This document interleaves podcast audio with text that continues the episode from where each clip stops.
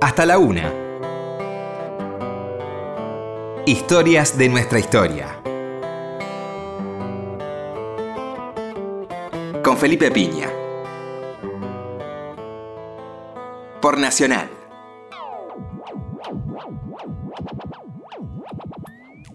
Hola, buenas noches, ¿cómo le va? Acá estamos nuevamente en Historias de nuestra historia. Bueno, hoy un programa especial dedicado a todos los trabajadores en el primero de mayo. Así que en este comienzo de madrugada de fin de semana vamos a charlar de la historia del primero de mayo. Historias de nuestra historia.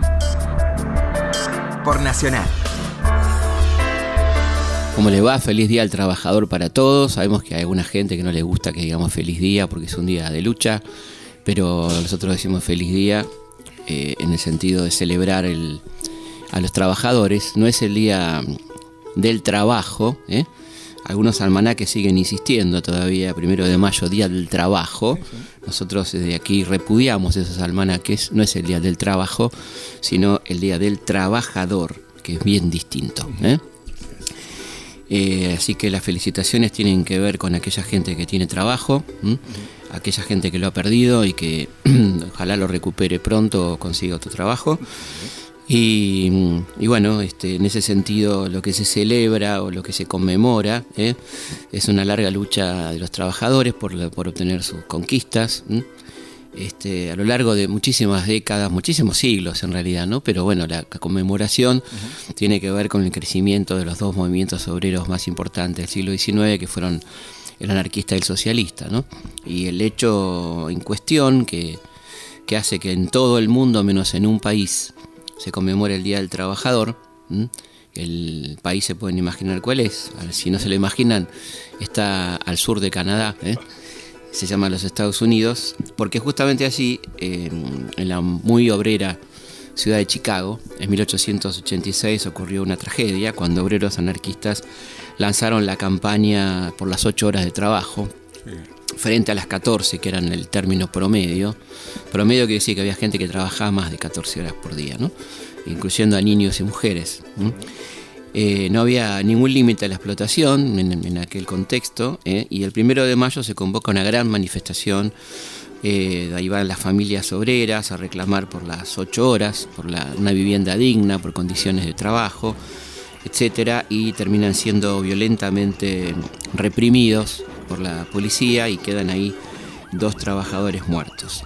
En repudio ahora ya a esta represión eh, de la policía, eh, se, se, convoca a otra gran marcha, en esta vez son muchas más los trabajadores y las familias que están presentes en esa marcha.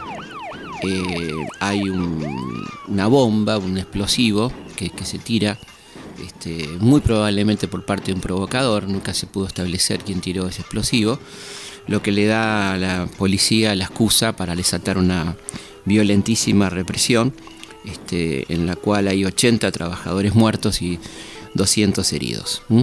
Se lanza una casa del anarquista, en realidad no, no buscando mm, a los responsables de ese atentado, lo cual llama mucho la atención, sino a los anarquistas eh, más conocidos o más prontuariados por la policía, que resultan ser Adolf Fischer, Augusto Spies, Albert Parson, George Engel, Luis Ling, Michael Schwab, Samuel Fielden y Oscar Nib, que eh, serán este, juzgados casi sumariamente y condenados a la horca el 11 de noviembre de 1886. Estos son los, conocidos como mártires de Chicago, que algunos confunden con Sacco y Vanzetti, que no, no tiene nada que ver. ¿eh? Es otra cosa, otro proceso. Esto ocurre eh, en noviembre del 86 y la, movilización que da origen al primero de mayo, entonces ocurre el primero este, y el 4 de mayo de 1886. Es interesante lo que escribe George Engel, ¿eh? que había nacido en Alemania hacía 50 años, eh, y esto le dice al tribunal, George Engel, uno de los condenados este, por el Tribunal de Chicago. ¿En qué consiste mi crimen? En que he trabajado por el establecimiento de un sistema social donde sea imposible que mientras unos amontonan millones, otros caen en la degradación y la miseria. Así como el agua y el aire son libres para todos, así la tierra y las invenciones de los hombres de ciencia deben ser utilizadas en beneficio de todos. Vuestras leyes están en oposición con las de la naturaleza, y mediante ellas robáis a las masas el derecho a la vida, la libertad, el bienestar. Eh, esto decía Engel, uno de los condenados. Ling, el otro condenado, se suicida en su celda. Michael Job y Samuel Fielden fueron condenados a prisión perpetua y Oscar Nib de 15 a 15 años de reclusión. Siete años más tarde, los detenidos fueron indultados por el gobernador del estado de Illinois. En 1889, la Conferencia Internacional de Trabajadores, reunida en París, acordó fijar el primero de mayo de cada año como el Día de los Trabajadores. Este, una jornada que deberá ser de lucha y recuerdo de sus compañeros, los mártires de Chicago. Eh, es interesante, estábamos hablando fuera del micrófono que decía Robert recién de, que estábamos hablando de la época en que muere Sarmiento, ¿no? Todavía Sarmiento este, estaba, llegó a, tener alguna resonancia estos hechos porque él muere en septiembre y esto ocurre en mayo del 86. ¿no claro, el temor que debe haber habido en algunos sectores diciendo, bueno, hay, hay digamos, determinado tipo de reclamos. Guarda que si viene este sistema van a venir estos problemas. Claro, ya había este, empezado a formarse en Buenos Aires las sociedades de resistencia, las primeras sociedad de resistencia, panaderos, tipógrafos y demás, ¿no? Así que evidentemente la cosa venía para acá. Eh, es interesante que mm, al año siguiente de esta resolución del año 89 de París se produce la primera reunión para conmemorar el Día del Trabajador en, Buenos Aires, en Argentina, en el Prado Español, un lugar que quedaba en la Recoleta. Este, y ahí están representantes de, de varios gremios, sociedades de resistencia, como panaderos, ¿eh? panaderos que ya habían lanzado su campaña probablemente más exitosa, que fue la de las facturas, ¿no? Este, de, darle nombre este, a las facturas de curas y de cuestiones vinculadas a lo, militar, como los sacramentos, la bola de fraile, los vigilantes. Los suspiros de monja, los vigilantes, la bomba de crema, los cañoncitos. ¿eh? Eh, todas estas cosas que los anarquistas usaban como elemento propagandístico contra sus enemigos, que eran el Estado, el ejército, la iglesia, ¿no? Eh, también es interesante decir que este movimiento de formación de sociedades de resistencia, como se la llamaba, que ya es toda una definición, una sociedad de resistencia es una definición, va a ser acompañado por el surgimiento de una prensa muy potente y muy importante en la década del 90 en Argentina. Historias de nuestra historia. Con Felipe Piña. Es interesante decir que la Argentina tiene un, casi un récord de publicaciones obreras a partir de 1857, con la aparición de, La Raza Africana, que es el primer periódico presocialista en Argentina, ¿no? dirigido por Lucas Fernández, un, moreno, un afrodescendiente. Eh, y ahí, a partir de ahí, hay una cantidad importantísima de periódicos hasta llegar a los más notables, más perdurables y más leídos. Eh, por ejemplo, en 1894 La Vanguardia, un periódico fundado por el doctor Juan B. Justo, médico argentino, ¿no? Notable médico social, digamos, un hombre que, que entendía la medicina como una cuestión social y que es curioso, ya lo hemos dicho más de una vez, que el periódico en este caso anteceda al partido, ¿no? porque es un órgano de un partido que no existe, es un órgano de, algo del pensamiento socialista, pero el Partido Socialista no, no, existe todavía. Había grupos socialistas como el Forward y otros, ¿no? pero recién en el 96 se va a crear el partido y ya tiene su órgano de prensa que lo precede con algunas características muy interesantes. El primer número de la vanguardia, obviamente de colección, pero puede verse en Biblioteca Nacional, Archivos de la Nación, ¿no? Em, dice en la tapa, eh, somos los hijos de Smith, Ricardo y Marx. Ah, mira. ¿Eh? Es una, una, definición muy interesante de un liberalismo marxista, ¿no? Sí, sí, sí. De un Marx en el último término, eh, donde prima lo liberal, ¿no? El pensamiento liberal, que va a definir un poco la, la, la, conducta de este socialismo muy moderado, bernstiano, como se dice de, Bernstein, que hablaba más de la evolución que de la revolución, muy parlamentarista, muy, muy del sistema. integrado al sistema. Integrado al sistema, muy a la francesa, por ahí, ¿no? Este, aunque la francés tiene un poco más, es un poco más fuerte, quizás el socialismo francés, eh, que viene evidentemente a disputar. Eh, parlamentariamente al, sistema, a incomodarlo seguramente, ¿no? Por supuesto, lo va a incomodar mucho más que el radicalismo en términos de apelación, no tanto en términos de peligro, porque era, era minoritario, un partido minoritario, pero, pero sí muy importante en su trayectoria, ¿no es cierto? Este Partido Socialista que nace primero como un órgano de prensa y luego como un partido. ¿no Ahora, ¿qué valor debe haber tenido también para tantísimos trabajadores que no leían en castellano? ¿Eh? porque vos contabas hace tiempo que en ese primer festejo del primero de mayo hubo varias lenguas. Claro. Entonces uno dice, bueno, ¿cuántos de ellos deben haber utilizado esos periódicos para empezar a leer en castellano? Claro, para como forma de lectura. A vez que había, como sabemos, periódicos en casi todos los idiomas, ¿no? De las colectividades. O sea, es muy notable la, la, cantidad de periódicos que se publican en Buenos Aires en estos años, ¿no? Fin del siglo XIX, comienzo del siglo XX, en todos los idiomas, francés, italiano, yiddish, este, hebreo, este, polaco, ruso, lo que vos quieras, ¿no? Por supuesto las, los eh, árabes, ¿no? Los eh, eh, sirio-libaneses, como se decía, otomanos, ¿no? Claro. Este, bueno. y por supuesto tenemos que mencionar aquí a a la protesta, nacida en 1897, hija de el perseguido, este, el petróleo. El petróleo es, muy curioso porque dice mm, este, expresión de las napas inferiores de la sociedad, de las napas sumergidas de la sociedad. El petróleo, ¿no? Se llamaba. El, petróleo. Eh, el perseguido, que era uno de los primeros periódicos anarquistas de la Argentina, hasta que llega la protesta en el 97, que va a actuar también como un elemento de confluencia del pensamiento anarquista por donde pasan grandes personajes y pensadores, por ejemplo, este Alberto Giraldo, ¿no? Claro. Claro, era la protesta humana. la protesta humana. haber otra que la protesta humana, sí, la protesta humana. Sí, sí, está bueno. La protesta humana. Pero la, humana habla de la humanidad, el humanismo, ¿no? Quizá eh, por ese lado.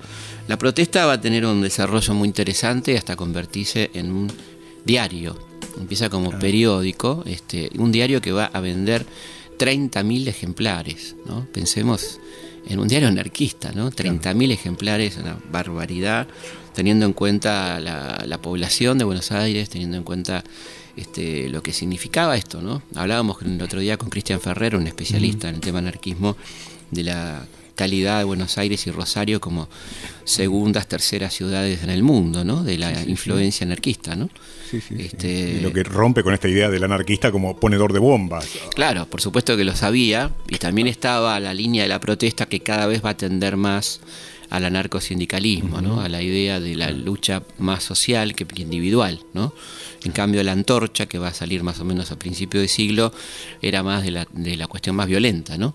este, es un debate que se da muy fuertemente dentro del anarquismo y del socialismo. ¿no? Quizá convenga decir ¿no? este, eh, las diferencias entre los dos movimientos, que son contemporáneos, por supuesto, que tienen un poco ahí en... Eh, si bien hay, hay escritores eh, proto-anarquistas como Godwin, por ejemplo, que es el papá de Mary Shelley, la más y nada menos que la autora de Frankenstein. El abuelo de Frankenstein. El abuelo de Frankenstein sería Godwin, que es un pre-anarquista, un tipo interesantísimo. este, de, paso está bueno recordar que Mary Shelley siempre aclaró que ella, cuando habla de Frankenstein, habla del doctor Frankenstein, no del monstruo, ¿no? Claro. Que lo cual está bueno para pensar ciertas sociedades donde en realidad el tema es quién crea el monstruo, no el monstruo en sí, ¿no? Este, en este sentido, escribí el otro día un interesante artículo Ariel Dorfman en página 12, donde hablaba de esto, recordando a la querida Mary Shelley, este, amiga de, Lord Byron, bueno, de todos estos personajes, que mm, él decía eso, ¿no? Este, Donald Trump este, es, no es Frankenstein, es el monstruo, ¿no? Es el monstruo creado por, por Frankenstein, ¿no? Claro. Volviendo a, a Godwin y a todos estos pre anarquistas, eh, el movimiento se va como conformando a partir del 48, de la Comuna de París, ¿no? de ese gran movimiento revolucionario donde contemporáneamente el marxismo lanza su manifiesto comunista, ¿eh? donde en todo caso hay las diferencias tienen que ver, tienen un sujeto común, un público común, que es el, movimiento obrero, por supuesto, el, socialismo plantea el cambio de la estructura estatal, pero la transformación a partir del Estado. el, partido al que pertenece Marx y Engels, que es la socialdemocracia alemana, eh, cree en las instituciones, ¿eh? cree en la revolución, pero cree que es importante también la cuestión institucional ¿eh? en el medio. El anarquismo, por el contrario, cree que mm, todo eso no sirve porque es parte de la burguesía que el Estado en sí mismo hay que destruirlo, llegar al comunismo anárquico, que sería la última etapa de esta revolución, y mientras tanto y creando este, sociedades de resistencia que pueden operar como cooperativas, este, etcétera, y básicamente la creación de sindicatos, desconfiando absolutamente la actividad política y más bien combatiéndola de alguna manera. Eh, su vínculo con el Estado es prácticamente nulo, este, las negociaciones con el Estado son muy complicadas para el anarquismo y tiene como dos tendencias, la tendencia violenta del anarquismo individualista, terrorista según algunos, digamos, que esto de la acción por la bomba, que hay, se producen atentados en Estados Unidos, en Francia, Alemania, Rusia, Argentina, este, general magnicidios, ¿no? En el caso de Estados Unidos, nada más y nada menos que el presidente McKinley, ¿no? este, en nuestro caso, dos atentados fallidos a presidentes, y dos atentados concretados contra un jefe de policía como Ramón Falcón y, y un este, teniente coronel como Varela, ¿no? Eh, y el otro sector, que es el mayoritario, sin duda, el anarcosindicalista, ¿eh? este, que va a ser el que se va a nuclear en torno a la protesta y llevará adelante una muy interesante campaña desde lo cultural. En este sentido, tanto el socialismo como el anarquismo plantean una, una revisión de la sociedad y una contracultura muy interesante. La contracultura más del lado del anarquismo, ¿no? El socialismo reivindica algunas figuras del liberalismo clásico, como Sarmiento, por ejemplo, en cierta forma Rivadavia, ¿no? Es decir, son antirrocistas, ¿eh? este, antibárbaros en algún sentido. ¿eh? Tiene una lectura más europea del progreso, que comparten con Marx. Recordemos que Marx tenía esa lectura también de, de casi dar por perdido a las zonas atrasadas del mundo, ¿no? Donde no se había producido todavía el salto al capitalismo. Sí, sí, el concepto del lumpe proletariado, incluso para las áreas urbanas, ¿no? Que estaban fuera de todo eso. Exactamente. Entonces, eh, ahí hay una. En cambio, el anarquismo plantea una contracultura en el sentido que reivindica al gaucho. De hecho, el suplemento de la protesta es Martín Fierro. Campana de palo, que es una, frase de Martín Fierro cuando dice son campana de palo los reclamos de los pobres. básicamente porque una campana de palo no suena, ¿no? este, y reivindica al indio. Una cosa muy curiosa en ese contexto de un pensamiento positivista, ¿no? Claro. Y, eh, muy incorrecto políticamente. Absolutamente. Y, y, tienen cosas en común muy interesantes, por supuesto, las campañas de salubridad, la lucha contra el alcoholismo, que no es que la hagan en conjunto, pero coinciden en este menú de temas, la lucha por la dignidad y la igualdad de la mujer, en este sentido los dos plantean eso muy fuertemente. En el caso del socialismo le agregan los derechos cívicos y, el derecho al voto de la mujer, cosa que el anarquismo no lo preocupa porque está por encima y en contra del, modelo de la democracia burguesa, como la definen ellos. ¿no? Y el pensamiento crítico. ¿no? Uno dice, pensamiento crítico. Ya le, habían sacado eh, la educación a la iglesia. Ahora, algunos pensaban que la educación tampoco tenía que estar en manos del Estado. Bueno, y ahí está eh, una cosa también en común, que era el combate a la religiosidad y al, aparato eclesiástico. ¿no? Por supuesto, mucho más fuerte en el anarquismo. Podemos decir que el socialista es ateo y en términos de Michel Onfray podemos decir que el, anarquista es antiteo. ¿no? O sea, que no está en, contra, no es que no, participa, sino que, combate fuertemente la religiosidad y el, el aparato religioso de cualquier religión, no solamente de la católica. Estás en Historias de nuestra historia. Por la radio de todos. En esta sección nos vamos a dar un gusto doble, triple, cuádruple, no sé cómo llamarlo, que es homenajear a una de nuestras más grandes próceres del espectáculo argentino. Sí. Una mujer extraordinaria que amamos profundamente, que es Nini Marshall. Así es, doña Marina Traverso. ¿eh? esa mujer que además de ser un talento actuando, lo era escribiendo, porque era autora de sus propios guiones. Impresionante. Es más, en las películas donde ella actuaba, incluso en papeles eh, no necesariamente eh, protagónicos, ella también escribía sus diálogos. Claro. Una mujer extraordinaria que, que le recomendamos a, a, los jóvenes que nos escuchan que mantengan un diálogo con sus padres y abuelos y les cuenten quién era Nini Marshall y que pongan en YouTube cualquier fragmento de la película de Nini Marshall y van a ver realmente que los youtubers se quedan pero muy lejos, ¿no? De, lo que la la diversión, lo que es el ingenio y todas esas cosas. Claro, bueno, no tenemos nada contra los youtubers, está todo bien. ¿eh? pero agréguenle al, youtuber claro. este, esto novedoso, ¿eh? muy cool por otra parte, porque nadie, seguramente nadie lo va a hacer.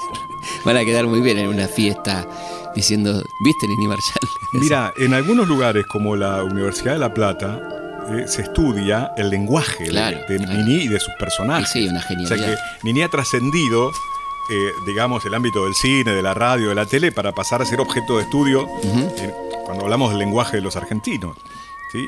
Y ahí la, vamos a tener en, Mujeres que Trabajan, una película del año 38, y, vamos a escuchar todos algunas cosas medio extrañas, porque hay gente que lee a Marx en esa, en esa película, ¿sí? Y por supuesto con, eh, con, el humor de Nini, eh, que digamos es una garantía en cualquiera de sus películas. Oiga, ¿qué va a hacer? Voy a abrir el negocio. No, por favor. ¿No sabe que nadie trabaja? ¿Por qué? ¡Huelga general! ¡Viva la huelga! ¡Se van a llevar preso! ¡Viva la democracia! ¡Viva! ¿Dónde? Cambiemos. Miren, muchachos, ¿se me dejado una vuelta, eh? No, señor. Mamá, ¿Qué va a hacer este loco? Adiós, muchachos, me voy a trabajar. Uno. Ya son las ocho. Se nos hace tarde. Todos los días lo mismo. Un día no hay café, otro día se quema la leche. Y siempre llegamos a la tienda con el estómago vacío y sin aliento. No hables vos, si recién te levantás. La eterna dormilona. Ay, estaba soñando un sueño tan lindo. Figúrense que yo era estrella de cine y me casaba con Robert Taylor. Vieran, venía todo Hollywood al casamiento. Idiota. ¿Por qué? Claro, como la señora es una mujer práctica, no ama los sueños. Ella no sueña nunca, ella lee. A ver a quién lee. A Carlos Marx. Quizá yo sueñe más que ustedes, pero en cosas que atañen al bien de todas no en tonterías. Bueno, yo sueño lo que se me da la gana. Y en mi sueño no se mete nadie. Vamos, no le hagas llorar. No empiecen. Buen día, chica. Buen día, Lorenzo. ¿Qué pasa? ¿La bronca de todas las mañanas? Nada. Estas pavotas que todavía creen en el príncipe que se casa con las pastores. ¿Y por qué no? Claro, ¿y por qué no? No se han dado caso. Sí, en las novelas. Pero no sueñes en tu casamiento con el director de los grandes magazines Stanley, querida. Eso es envidia. Vamos, muchacha. Claro que es envidia. Todos sabemos que el señor Stanley festeja en serio, Clarice. ¿Cómo ha festejado en serio todas las secretarias que ha tenido antes que ella? Mentira, sos una amargada. Y vos una ilusa. Se ve que ha vivido siempre en el campo. Luisa, por favor. No quiero que te burles más de mi gato, ¿oído? Bueno, basta. Dejen a Clara. Ella sabe lo que hace. Además, no todos los ricos son de ser sinvergüenzas. Usted cállese. Usted está de parte de la burguesía. Es un chofer de casa rica, un esclavo moderno. Oiga, oiga, joven comunista. A ver si le voy a ligar yo ahora. Bueno, se acabó. El desayuno, doña Petrona. Señora, ¿viene o no viene ese café con leche? Café con leche, café con leche, café. Nos vamos a una pausa y seguimos en Historia de nuestra historia hablando del primero de mayo. Al mal tiempo en la lona, tenga la carga que tenga lona impermeable pampero que se aguanta lo que venga. No hay temporales que valgan, lluvia, sol, granizo, viento. Pampero le aguanta el tiempo, pero por mucho más tiempo. Lona impermeable pampero que se aguanta lo que venga. Estás en Historias de nuestra historia por la radio de todos. Seguimos en Historias de nuestra historia. Si se quieren comunicar con nosotros a través de nuestra página web www.elhistoriador.com.ar. Ahí les recomendamos que se suscriban a nuestra publicación mensual, la Gaceta Histórica, completamente gratuita. Ya tenemos 120.000 suscriptores. Notas de historia, actualidades de arqueología, hallazgos, eh, películas, teatro, bueno, de todo un poco y algo muy interesante que ya no se hace casi, que son anticipos de libros. Van a leer textos bastante largos de libros que se están publicar de nuestra disciplina querida de historia argentina e historia universal por gentileza de las distintas editoriales que publican en nuestro país. Hasta la una. Historias de nuestra historia. Bueno, les debo decir eh, a la audiencia que el primero de mayo pasó todo, todo lo que ustedes quieran. Este, un primero de mayo ocurrió. ¿eh? Es una, una, efeméride muy poblada, eh, altamente poblada. Por ejemplo, en 1787 nace en Santiago del Estero el caudillo Ibarra, ¿no? Juan Felipe Ibarra, que acompañó el grano en Salta y Tucumán y después, bueno, fue una persona muy importante de su provincia, caudillo de Santiago del Estero. En 1820 es depuesto el gobernador eh, Zarratea, ¿eh? este, en medio de aquella, aquella crisis que algunos llaman anarquía del año 20, ¿no es cierto? ¿Mm? Eh, en el año 51 se produce un hecho que va a cambiar la historia argentina, que es conocido como el pronunciamiento de Urquiza. Esto es cuando Urquiza se pronuncia por escrito contra Rosas. Recordemos que Rosas tenía la costumbre de renunciar a su cargo en determinado momento para que le ratifiquen sus facultades extraordinarias. Entonces Urquiza lo que hace como eh, gobernador de una provincia es decir, aceptarle la renuncia a Rosas. ¿no? Esto evidentemente es ni más ni menos que una declaración de guerra. ¿no? Eh, bueno, una fecha fundacional para la Argentina, primero de mayo del 53. ¿eh? Efectivamente, como algunos están pensando, es el día de la sanción de nuestra Constitución en Santa Fe. Ese día en Santa Fe hay una gran ausente, ¿no? Buenos Aires. Buenos Aires no está presente en la sanción de nuestra Constitución. Es un día trágico también porque se firma la alianza ofensiva y defensiva entre Argentina, Brasil y Uruguay contra el Paraguay. ¿eh? la famosa Triple Alianza también se firma el primero de mayo. Eh, el último montonero, como se suele decir, López Jordán, en 1873, invade Entre Ríos contra este, aquella, aquel hombre que había sido lugarteniente de, de Urquiza, ¿no es cierto? En 1909 se produce lo que va a pasar a la historia como el inicio de la Semana Roja, ¿eh? cuando un grupo de manifestantes, primero de mayo, conmemorando el Día del Trabajo, son brutalmente reprimidos por el coronel Ramón Lorenzo Falcón, jefe de policía de la capital, provocando 11 muertos y 80 heridos en la masacre de Plaza Lorea que provoca las huelgas de la llamada Semana Roja. También en 1933, un día trágico para la Argentina, se firma en Londres el Tratado Roca-Runciman, que según Jaureche y nosotros también, siguiendo al maestro, eh, es el, estatuto legal del coloniaje, donde la Argentina se somete absolutamente a los dictados de Gran Bretaña allá por 1933. Están las imágenes de la visita de Roca. Sí, sí, totalmente. es difícil distinguir a los ingleses. Claro, Julio Argentino Roca, ¿no? Hijo. Claro. Eh, en el sentido contrario, podemos decir, eh, en 1949 se jura la nueva constitución, constitución peronista, ¿no? Reformada. Incluye los derechos sociales este, de la mujer, de la ancianidad del niño y, por supuesto, la cláusula de la reelección, ¿no? La posibilidad de que Arpelón sea reelecto. Em, en 1952 Evita dirige su último discurso en Plaza de Mayo, discurso más dramático y más duro probablemente de Evita. ¿eh? En el 58 asume la presidencia Arturo Frondizi, en medio de una enorme esperanza, ¿no? De peronistas, antiperonistas, este, socialistas, comunistas, etcétera, que habían acompañado a Frondizi y que va a defraudar a muchos de estos, ¿no? Va este, en un sentido hacer una presidencia interesante en términos económicos hasta cierto momento y luego ciertas defraudaciones incluso a la propia, interna, ¿no? de, por ejemplo, la ley de, enseñanza superior y otras cosas. ¿no? Eh, en el 59, en el, en el, contexto de la presidencia de Frondizi, llega a Buenos Aires Fidel Castro, es declarado huésped de honor este, en aquel momento. En el 68 se produce la fractura de la CGT, en pleno gobierno de Onganía. Nace la CGT de los argentinos, que confronta con la CGT más burocratizada dirigida por Augusto Bandor. Eh, en el año 80 comienza a funcionar la TV Color en Argentina.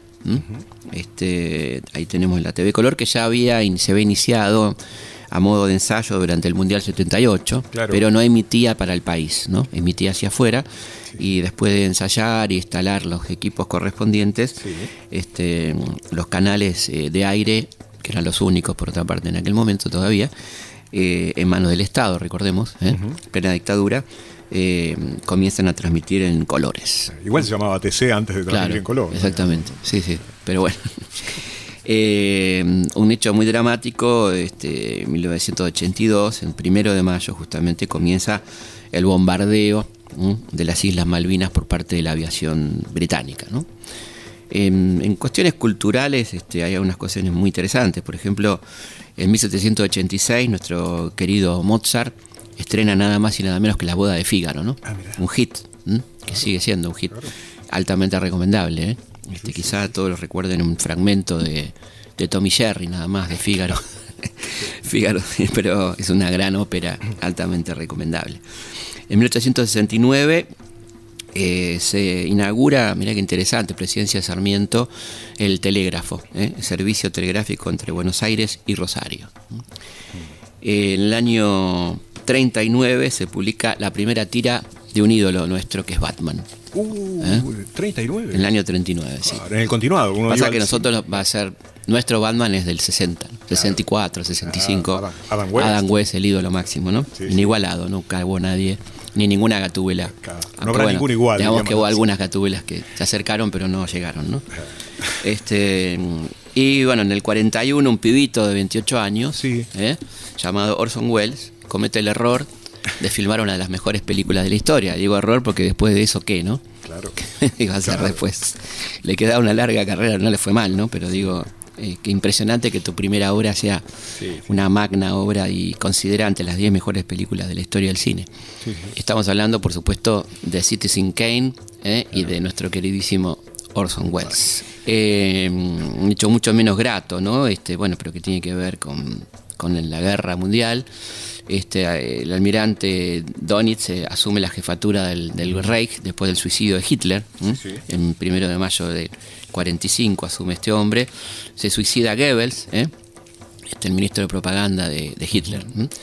Eh, el presidente de Estados Unidos, Richard Nixon, primero de mayo del 73, se hace cargo finalmente de la responsabilidad del asunto Watergate. Por fin, ¿no? Porque estaba que sí, que no, que, él no tenía nada que ver. Exactamente. Las cintas, faltaron las cintas. Bueno, y en el 94 muere Ayrton Senna ¿eh? en el ah, circuito de Imola, en 1 de mayo del 94. Por supuesto, en el 74 se produce aquel famoso discurso de Perón, ¿eh? que termina con la expulsión o retirada, depende de quién escuche y quién quiera, como lo quieran interpretar, de la eh, JP y Montoneros de la Plaza de Mayo, después de aquella, aquellos improperios de imberbes y estúpidos este, un hecho también bisagra en la historia del movimiento peronista en Argentina. Compañeros,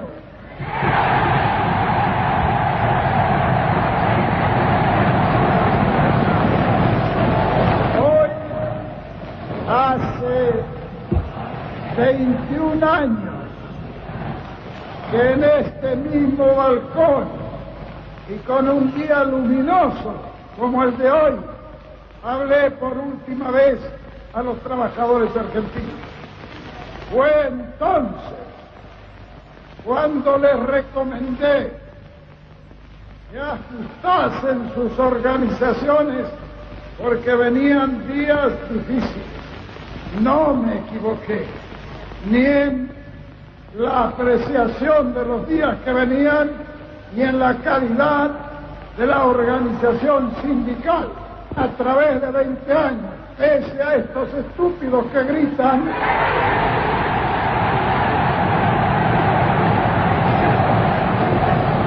Decía que a través de estos 21 años las organizaciones sindicales se han mantenido inconmovibles y hoy resulta que algunos imberbes pretenden tener más méritos que los durante 20 años lucharon.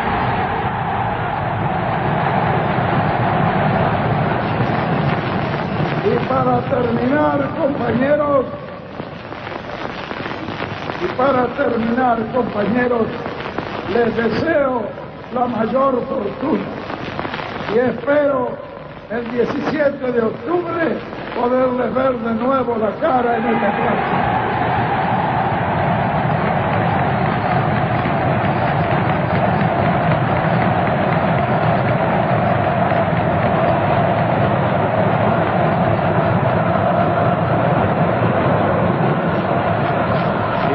Culminante de la fiesta del trabajo y la unidad nacional, en este histórico primero de mayo del año 1974, Se acaba de escuchar para todos los argentinos, sin exclusiones, la palabra del excelentísimo señor presidente de la República Argentina, Teniente General Juan Domingo Perón. Todo empezó con el chiste que decía, lo tuyo es mío y lo mío es mío. Comprendimos que eso sería lo que algún día nos heriría. Fueron los días, los días de oro, y el sol miraba sin preguntar.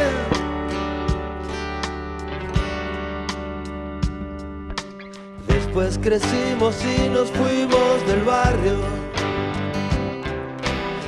Trabaja en una carnicería. Tiempos, aquellos rosedales. Novias de flores, primeros cigarrillos. Nunca el colegio, siempre la vida y las mañanas del sol aquel. Hemos crecido y visto el mundo en los diarios. El comunismo resultó complicado. Lo tuyo es mío y lo mío es mío. Nos han llevado a la indiferencia tenés excusas, los otros tienen que te mantengan, para eso están.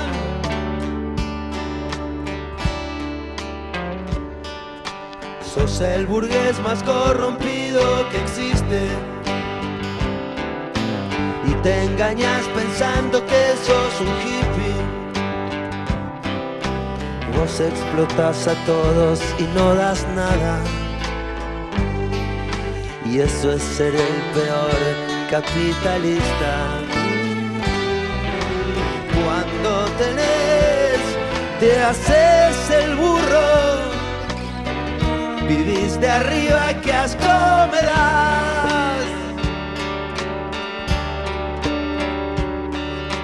Vos te reís del mundo y de las personas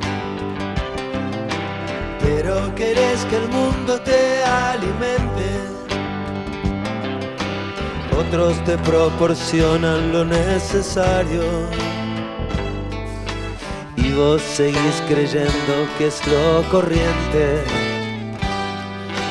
Qué inútil sos, qué mantenido. Mírate un poco, bajar de ahí.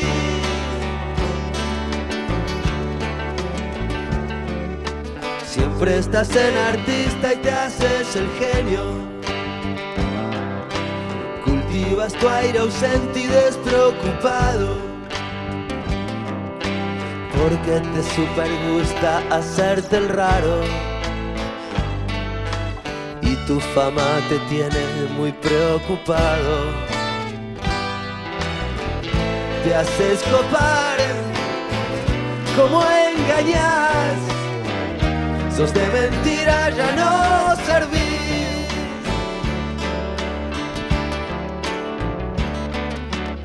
Pato trabaja en una carnicería. Pato trabaja en una carnicería. Pato trabaja en una carnicería. Pato trabaja en una carnicería.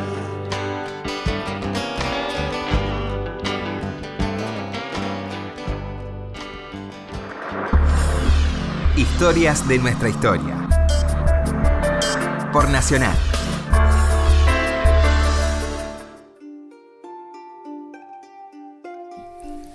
Seguimos en Historia de nuestra historia, hablando del primero de mayo, hablábamos un poco de la labor cultural que también tenían en común los anarquistas y socialistas. Eh, por ejemplo, las escuelas modernas de los anarquistas, que eran escuelas que iban un poco en contra de la, de la educación formal. ¿eh? Eran, pensamos este, que interesante qué le pasaría a esos pibes, hijos de militantes anarquistas que iban de día a la mañana a un colegio, a la tarde a otro, ¿no? Donde le enseñaban un poco este, cosas bastante diferentes en una y otra. A veces con nombres que también indicaban la orientación política del padre. Absolutamente, claro, sí, sí amanecer, ¿eh?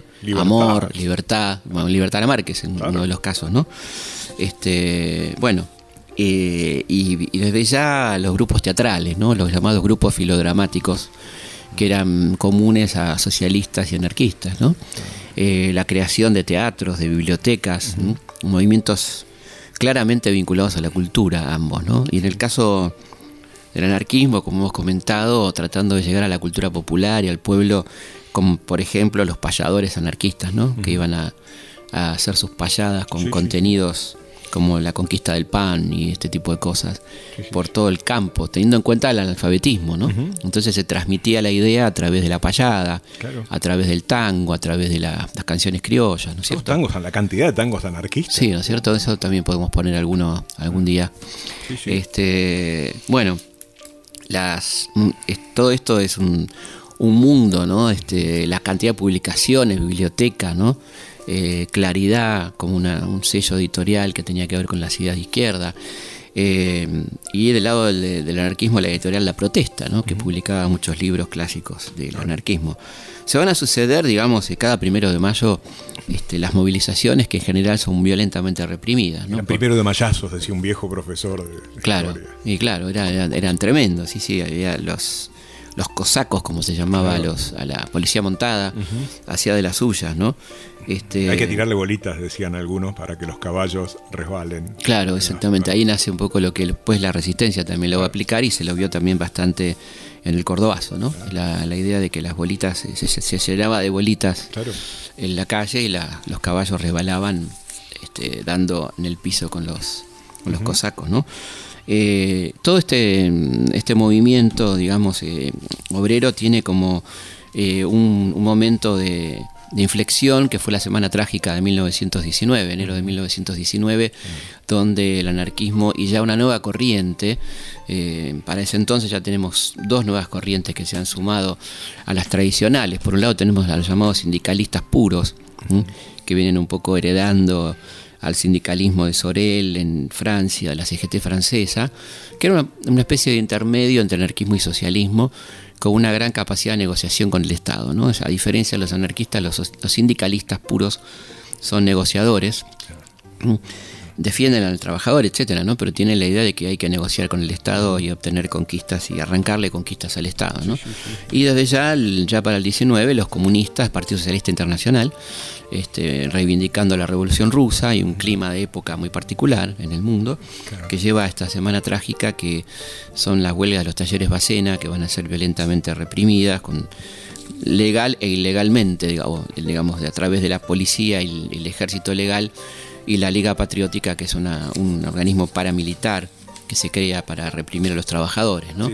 Un hecho trágico que marca un poco el clímax del anarquismo y comienza su decadencia también, en cuanto que la, industria grande que va creciendo a partir de los 20 y los 30 particularmente, habla de los obreros especializados, se van armando distinciones y ahí hay más llegada para los, eh, los partidarios del socialismo, del anarquismo y del sindicalismo. Va decayendo un poco esta idea del anarquismo en que todos los trabajadores eran iguales, que no hay especializados y obreros manuales.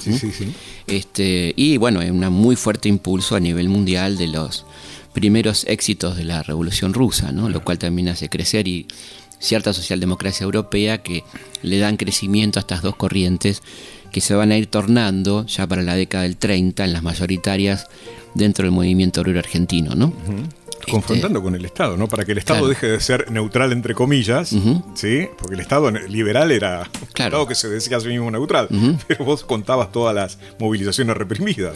Absolutamente, entonces eh, estas dos corrientes van a ser muy importantes en la llamada década infame y una parte del anarquismo, la parte violenta, se va a dedicar lo que llamaban la expropiación, ¿no? a los eh, asaltos, este, atentados, y la figura más destacada será sin duda Severino Giovanni, ¿no? y luego Miguel Arcángel Rosiña, etcétera, ¿no? este, por ese lugar.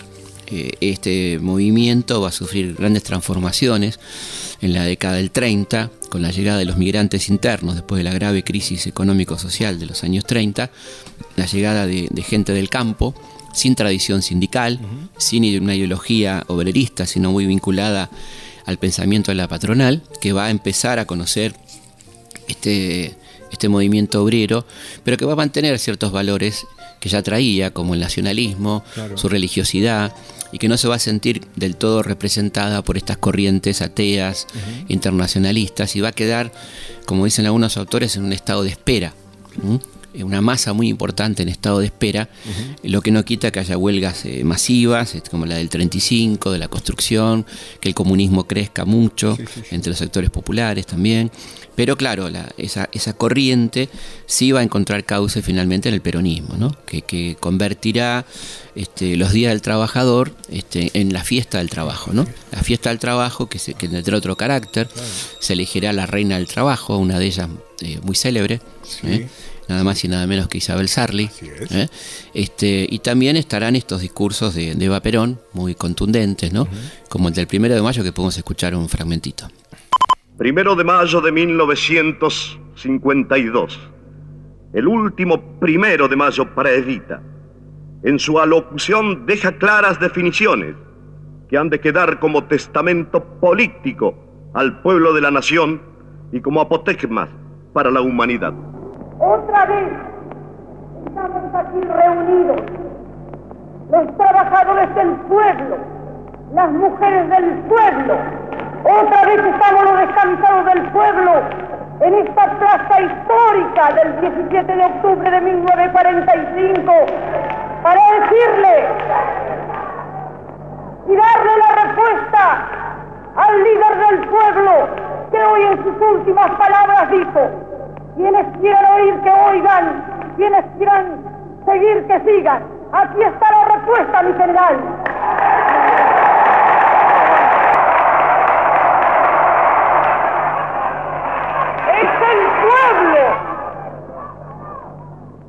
Es el pueblo trabajador. Es el pueblo humilde de la patria que aquí y en todo el país está de pie. Y no seguirá Perón al líder del pueblo y al líder de la humanidad porque ha levantado la bandera de redención y de justicia de las masas trabajadoras. No seguirá contra la opresión de los traidores de dentro y de fuera, en la oscuridad. Antes de terminar, compañeros, yo quiero darles un mensaje. Que estén alerta. El enemigo acecha. No perdona jamás que un hombre de bien, que un argentino como el general Perón, esté trabajando por el bienestar de su pueblo y por la grandeza de la patria.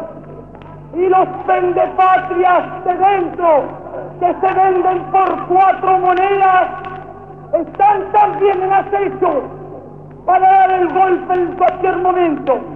Pero nosotros somos el pueblo y yo sé que estando el pueblo alerta, somos invencibles porque somos la patria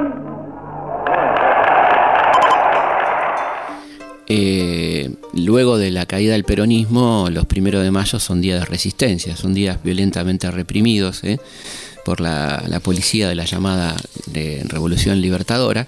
Lo mismo ocurrirá este, ahí en adelante, aunque habrá, este, por un lado, eh, las conmemoraciones y los actos de los anarquistas y de los socialistas, y por otro lado los actos de los peronistas, ¿no? este, que son eh, violentamente reprimidos, perseguidos y demás. ¿no?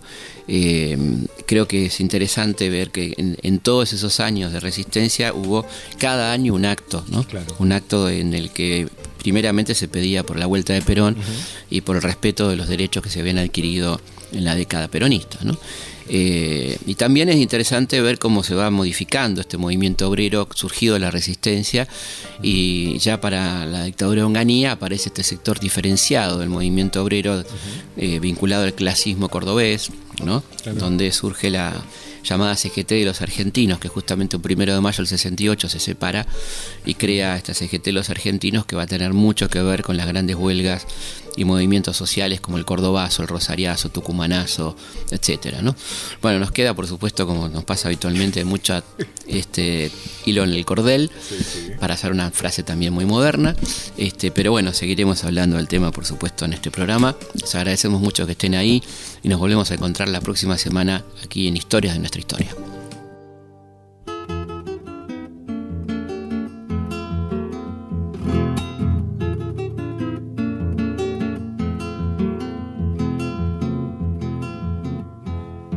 Me matan si no trabajo y si trabajo me matan. Me matan si no trabajo y si trabajo me matan. Siempre me matan, me matan, ay, siempre me matan. Siempre me matan, me matan, ay, siempre me matan. Ayer vi a un hombre mirando mirando el sol que salía. Ayer vi a un hombre mirando, mirando el sol que salía. El hombre estaba muy serio porque el hombre no veía. El hombre estaba muy serio porque el hombre no veía. Ay, los ciegos viven sin ver cuando sale el sol, cuando sale el sol, cuando sale el sol. Ayer vi a un niño jugando a que mataba a otro niño. Ayer vi a un niño jugando a que mataba a otro niño. Hay niños que se parecen a los hombres trabajando. Hay niños que se parecen a los hombres trabajando. ¿Quién les dirá cuando crezcan que los hombres no son niños, que no lo son, que no lo son, que no lo son? Me matan si no trabajo y si trabajo me matan. Me matan si no trabajo y si trabajo me matan. Siempre me matan, me matan, siempre me matan Siempre me matan, me matan, siempre me matan.